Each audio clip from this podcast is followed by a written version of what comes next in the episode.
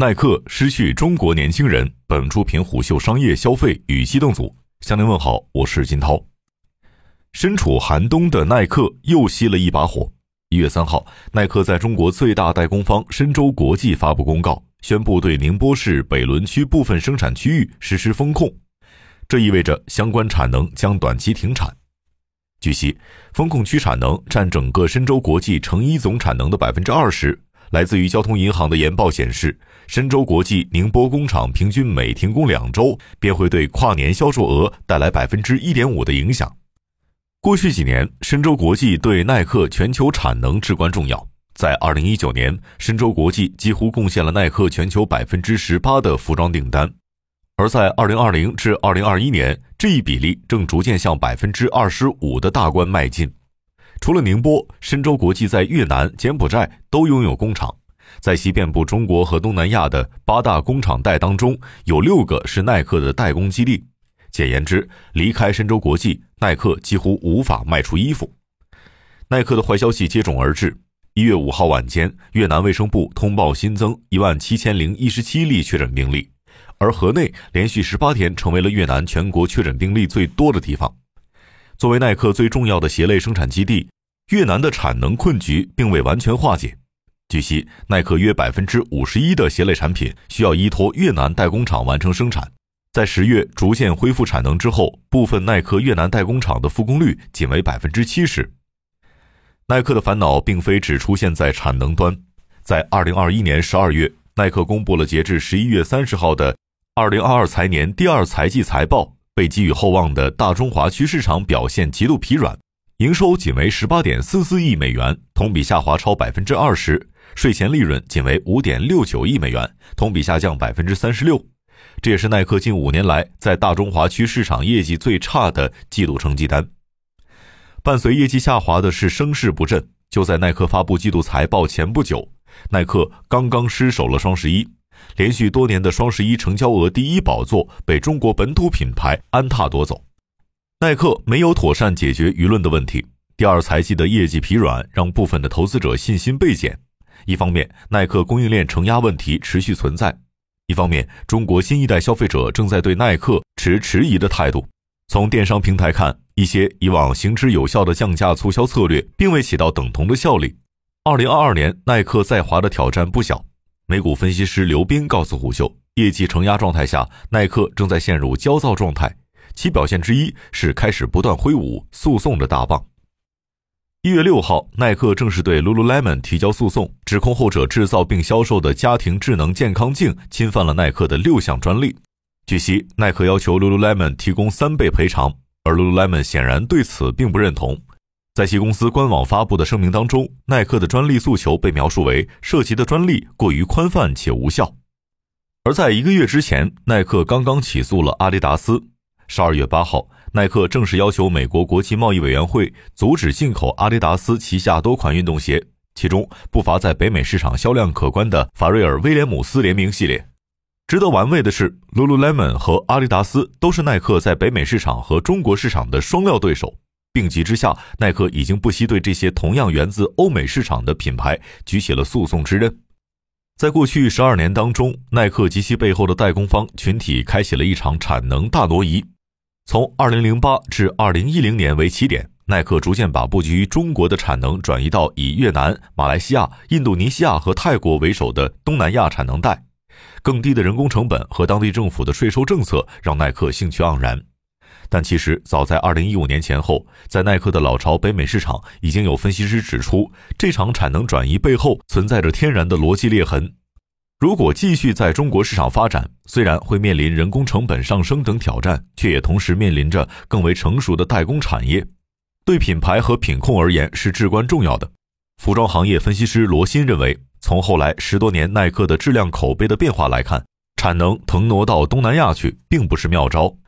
据悉，在北美市场，同样款型的鞋产自中国和产自越南有着不同的收藏价值。在世界主流鞋服市场之内，中国制造的质量口碑远远高于越南制造或者是马来西亚制造、印尼制造。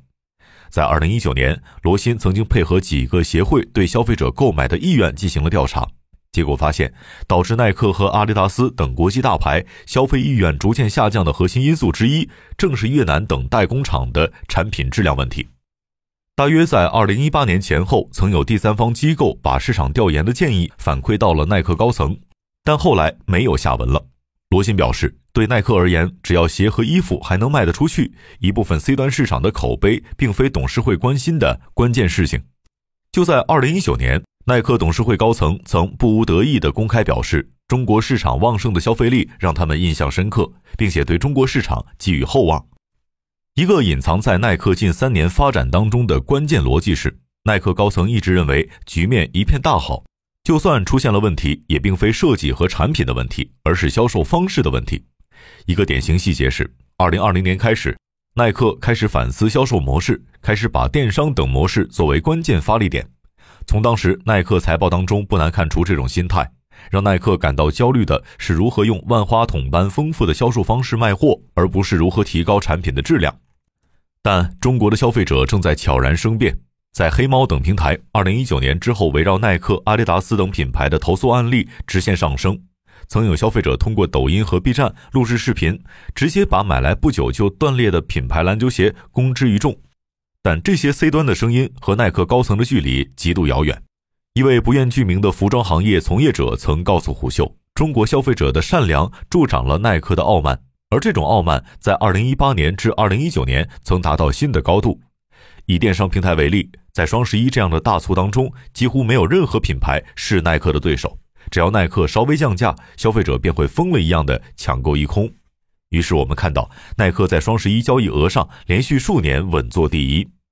于是这形成了一个怪圈：耐克在东南亚寻找最低廉的代工产能，在中国市场找到了最善良的一批消费者，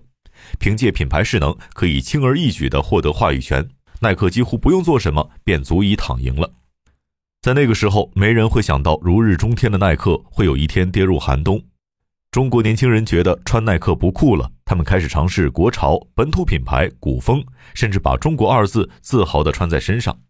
罗新表示，耐克失去中国年轻人是一个温水煮青蛙般的过程，可以分为三个阶段。早在疫情前后，在抖音、B 站、小红书上，以 PZ 时代和零零后消费者已经开启了小众鞋服品牌潮流。和以往的鞋服类视频多以耐克、阿迪旗下某些知名品牌为主不同，这些视频会专门呈现一些本土小众品牌，甚至是老字号。曾有 UP 主做了几次内联升老布鞋的视频，结果人气极高。一些零零后对老布鞋的手工技艺大为好奇。而在疫情后，棉花事件让耐克瞬间站在了舆论的风口浪尖，而耐克后续的一系列操作难言成功。由于耐克迟迟未能在公开场合做出足够积极的回应，截至目前，国内顶级艺人圈依旧和耐克处于绝缘状态。无论是艺人个人社交平台，还是各大平台 S 级综艺上，都没法看到耐克的身影。在这样的情况下，耐克竟依然幻想在中国市场大卖特卖。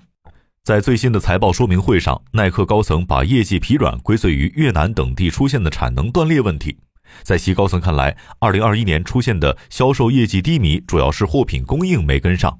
但凡越南代工产能足够争气，在中国等市场，耐克依然可以大卖特卖。事实恐怕并非如此。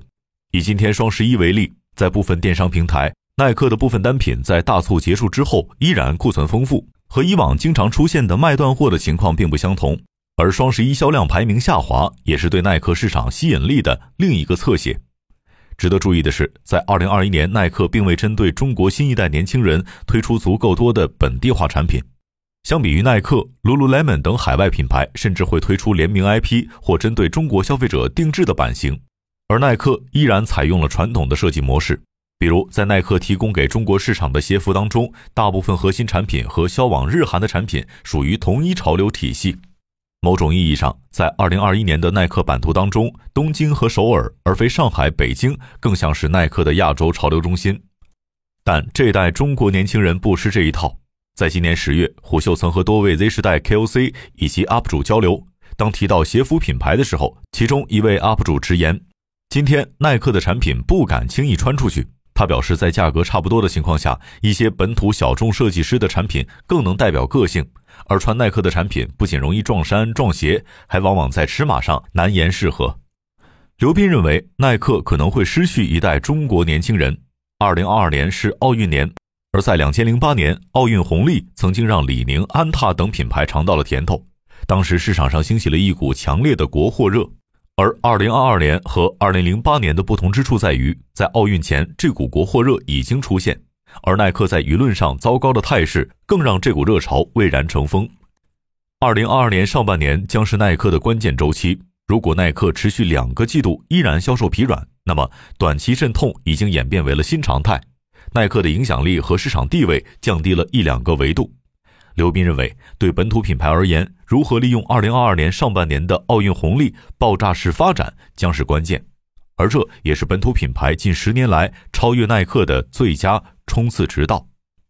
眼下留给耐克的时间不多了，但耐克真能解决好面前的烂摊子吗？他首先需要正视质量问题，并在舆论层对中国消费者更诚意的表态。商业洞听是虎嗅推出的一档音频节目，精选虎嗅耐听的文章，分享有洞见的商业故事。我是金涛，下期见。